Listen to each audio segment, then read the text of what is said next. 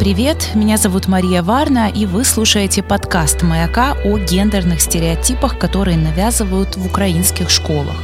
Наши школы вообще странное место, потому что там есть буллинг, непонятная еда в столовке, физкультура первым уроком, какая-то бесконечная подготовка к тестам и не менее бесконечные сборы на шторы. А еще там все еще есть сексизм и навязывание стереотипных гендерных ролей, примерно таких. Девочки, они как бы хозяюшки и отличницы, а мальчики, они защитники и обязательно непоседы. И в понимании многих взрослых украинцев за последние годы школа ну точно изменилась и как будто бы уже стала лучше.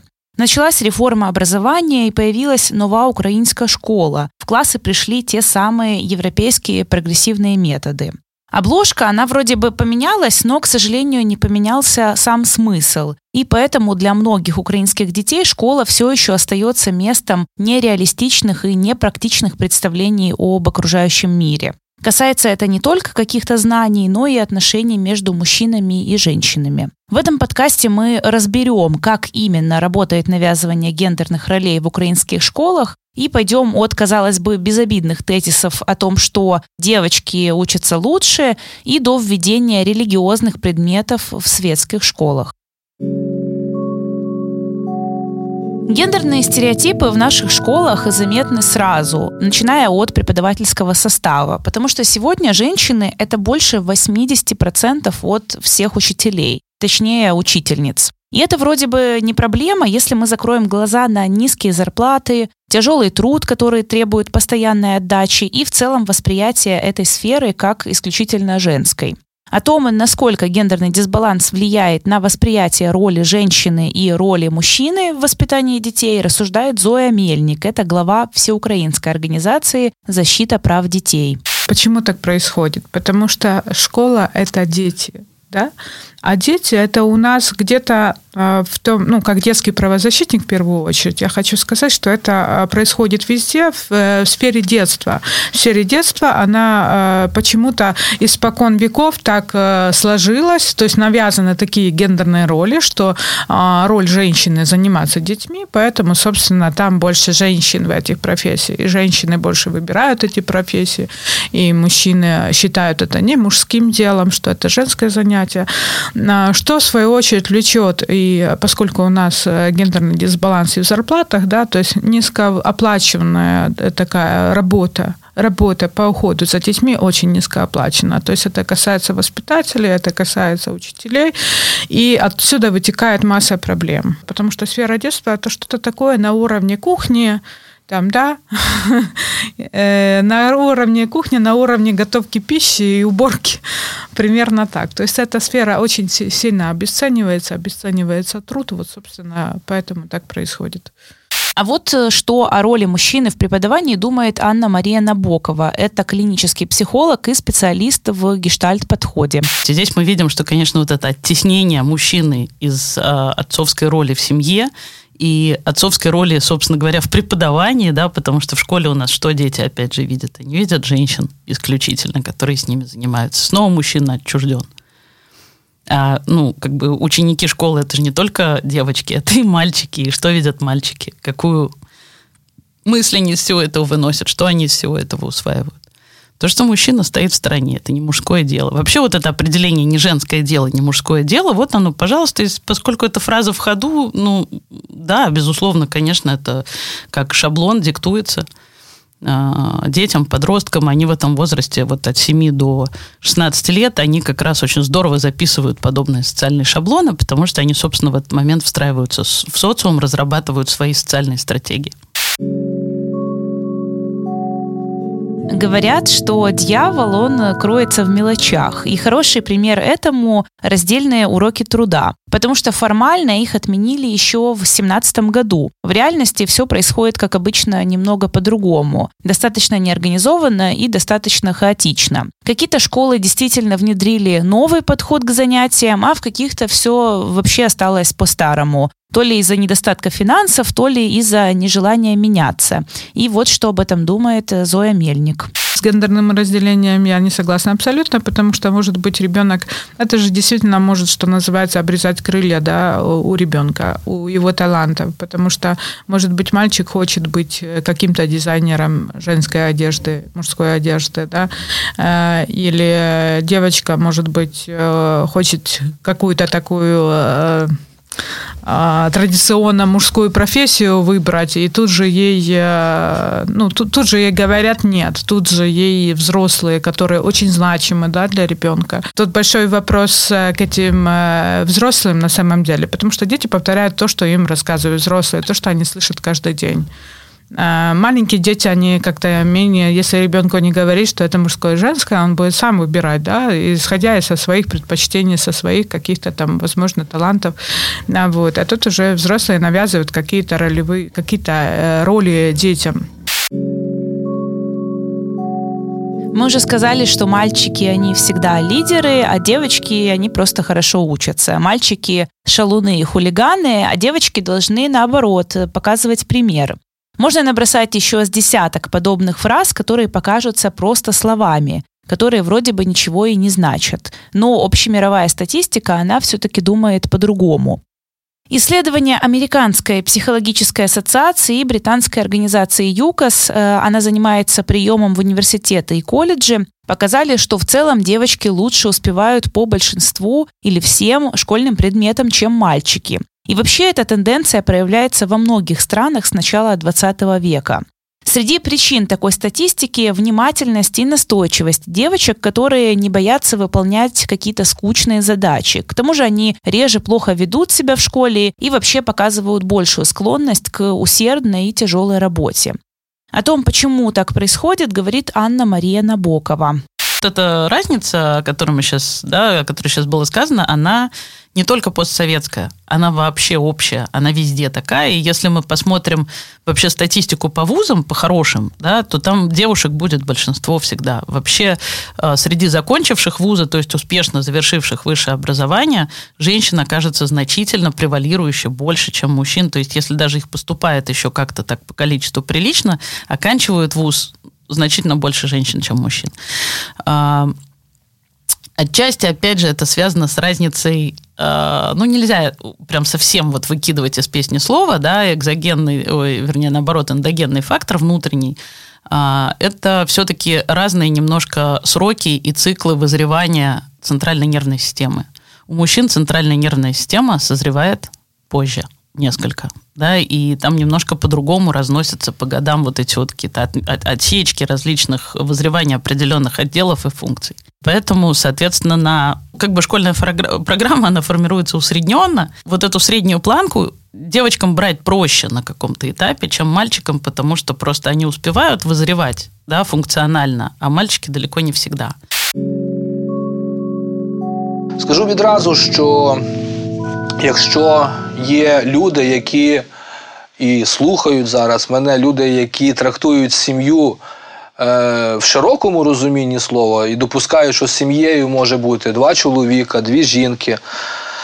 То я відразу кажу, що ця далі програма не для вас. Можете відразу відключатися, тому що ця програма і мої особисті переконання полягають в тому, що сім'я це є союз між чоловіком і жінкою, який побудований на любові, скерований на народження и выхование детей. И вот э, только что вы послушали отрывок речи доктора философии Адриана Буковинского, автора без преувеличения скандального факультативного курса «Основы семьи» для 10 и 11 классов. В 2019 году по требованию родителей этот курс убрали, но Адриан Буковинский не теряет надежды на возвращение учебника в школы. Основы семьи – это вообще курс интересный, но читать его взрослому человеку действительно больно. И вот несколько тезисов для того, чтобы осознать весь масштаб этой проблемы. Семью нужно создавать только в зарегистрированном браке, а лучше всего в церковном. В будущем в каждой украинской семье должно быть минимум по три ребенка. Христианская вера – это фундамент дружной семьи. Контрацепция противоречит зачатию, и лучший метод контрацепции – это календарный. Аборт – зло, женщина от природы лучший воспитатель, поэтому должна мотивировать мужчину на осознанное родительство. И здесь уместна маленькая ремарка, что курс был одобрен Министерством образования и еще в 2018 году преподавался более чем в 100 школах Украины. Вот что об этом думает Зоя Мельник. Это глава всеукраинской организации «Защита прав детей». Это какие-то свои взгляды, которые человек не может удержать, да, это касается наших законодателей, наших, э, нашего Министерства образования. Человек не может их как-то отделить э, свое личное от государственного, что называется, это проявляется во всем. А, потому что, конечно же, это нарушает свободу вероисповедания. И мне нравится на эту тему, есть такой мем, э, а, я видела нарисованный, где э, написано о том, что если вы преподаете э, христианскую этику в школе, то, может быть, я буду преподавать теорию эволюции в церкви. Ну, церковь отдельно, наука отдельно. В принципе, это прописано все очень хорошо в 35 статье Конституции Украины. Но дальше, к сожалению, больше, потому что на смену основам семьи постепенно приходит курс христианской этики в школах, направленный на воспитание моральных и нравственных качеств у детей пятых-шестых классов. Христианизацию украинского образования комментирует Алена Парфенова. Это сопредседатель общественного объединения «Батьки СОС». На сегодняшний день то, что мы увидели в новых а, учебных планах, которые утверждаются для а, средней школы, 5-6 класс, мы увидели предметы, которые так или иначе будут связаны с христианской этикой, они внесены как обязательные в учебные планы. То есть ну, если раньше родители через заявление отказа могли этот вопрос в принципе, плюс-минус легко для себя решить, то на сегодняшний день для нас полная неожиданность внесения в обязательную часть учебного плана и каким образом родители детей, которые не исповедуют никакие религиозные движения, там, течения или же являются представителями мусульманства, вот как они будут решить этот вопрос, мы еще не получили ни одного разъяснения от Министерства образования. Это чистой воды лоббизм, который, насколько все христианские учения хотят в школу влиться. Я понимаю это с тем, что сейчас так называемый кризис веры происходит, потому что достаточно большой отток а, прихожан в происходит. Это э, не мои э, наблюдения, это такая вот статистика есть мировая. Видимо, для того, чтобы э, пополнить количество прихожан, начинать надо со школы. Проповедую все вот эти взгляды христианства, очень определенные группы и народных депутатов, и религиозных деятелей, очень продвигает. вот этот вот лоббизм, он на сегодняшний день вылился в то, что мы имеем в обязательной части программу основы христианской этики. Вообще, почему-то семейность и высокие моральные ценности, они э, никогда не воспринимаются отдельно от религии даже если мы живем э, в полностью светском государстве. Насколько эффективен такой подход, рассуждает Анна Мария Набокова. Это клинический психолог и специалист в гештальт-подходе. Видно, что пытаются, воспользовавшись вот этой вот полурелигиозной, полу какой-то мифологической концепцией, создать какой-то тренд семейности, может быть. Но штука в том, что вообще семейность и партнерство семейное, оно вообще не на этом формируется. Ну, то есть от того, что на человека повесят ограничения, он будет пытаться соответствовать каким-то вот этим вот заданным рамкам, заданным шаблонам, ну, ничего в корне не изменится. Количество разводов ни, никаким образом не сократится, наоборот, даже их становится больше, потому что человек, дорастая до, там, будем говорить, 30 32 лет, когда созрела полностью центральная нервная система, сложилась рефлексия, уже нажит некий опыт, и вот он такой человек дозрел, дорос, и надо бы, причем неважно, какого пола человек, как бы, да, и так и надо бы вот все уже по-взрослому начинать, что называется, работу серьезно искать, да, как-то самоопределяться, и тут оказывается, что у человека три кредита, муж или жена, и о которых человек имеет достаточно приблизительное представление. И все, и человек вот ему 32 человеку, да, или ей там трое детей уже, какая-то семья, какая-то ипотека, и что с этим делать не очень понятно, а взрослая жизнь, она вот-вот, она только что началась. И вся жизнь перед, но она как бы уже и позади.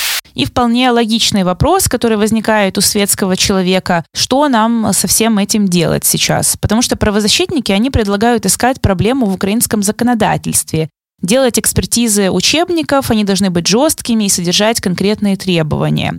Потому что сексизм, навязывание религии или определенного устройства семьи – это на самом деле не единственная проблема. В украинских учебниках есть много неточностей или даже курьезов. Например, недавний скандал со ссылкой на порно-сайт в книге по украинскому языку или совет лечить онкологию содой в учебнике по химии.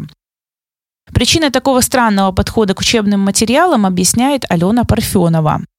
Я знаю, например, в Верховном Совете несколько законопроектов вот именно собственно на конкретно дело законопроект, который на самом-то деле очень бы помог качественному наполнению учебников, потому что предлагалось действительно проводить экспертизы. И экспертизы самого контента, его соответствию доказательным каким-то научным каким-то а, обоснованием, а, а не просто то, что мы видим там содой лечить онкологические заболевания. Но на сегодняшний день вот год этот законопроект где-то лежит. Все столько лет говорят о том, что у нас настолько некачественные учебники, что каждый раз все изменения заканчиваются просто перераспределением каких-то а, потоков денег. Потому что издательская мафия, она на самом-то деле существует.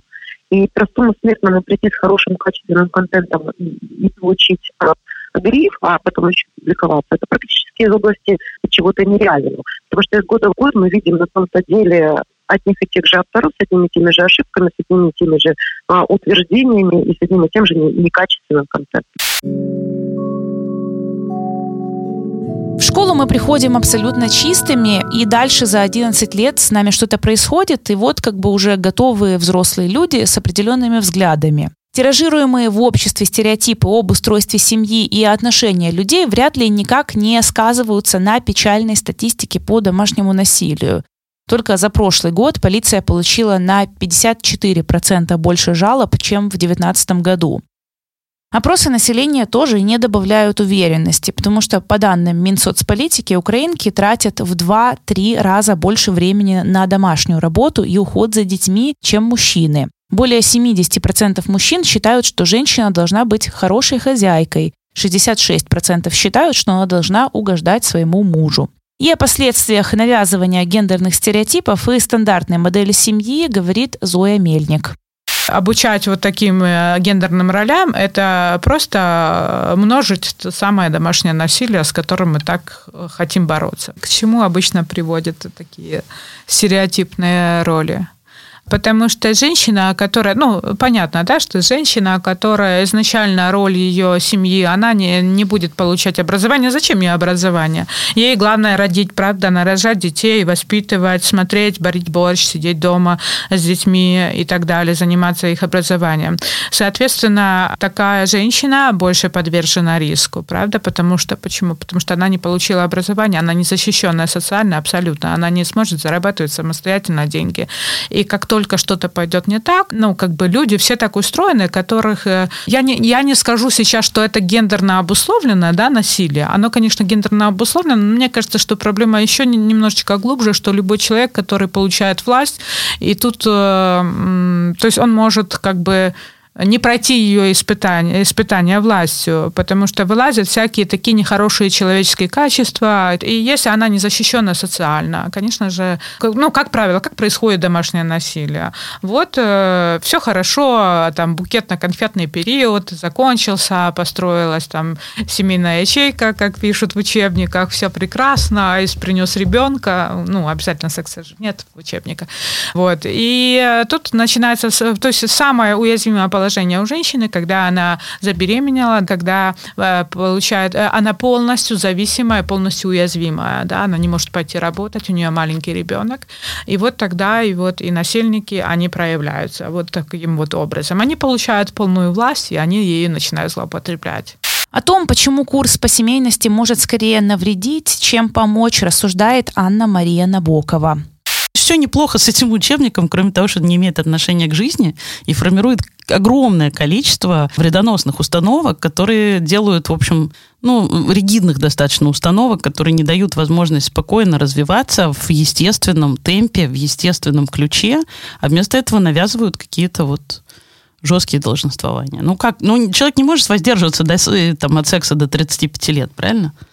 Ну вот.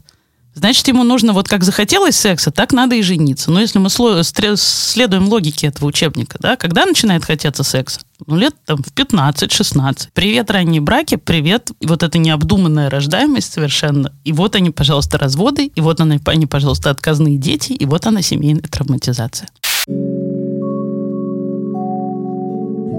К сожалению, равный доступ к образованию никак не борется с сексизмом и дискриминацией. Формально у нас все хорошо, мы стремимся к либеральным ценностям, вариативности отношений и хотим все делать как в Европе. А на деле, может быть, мы просто не хотим менять свой подход к образованию и отношениям в обществе. Школа — это все-таки не только прописи, логарифмы и чтение стихов на школьной линейке — Главная задача школы — это дать прежде всего практические знания, научить справляться с тем, что происходит вокруг, и коммуницировать с миром. И вряд ли это возможно, если пока что мы даже не научились уважать друг друга по гендерному, религиозному или любому другому признаку. Подкаст подготовлен при поддержке Content Fund.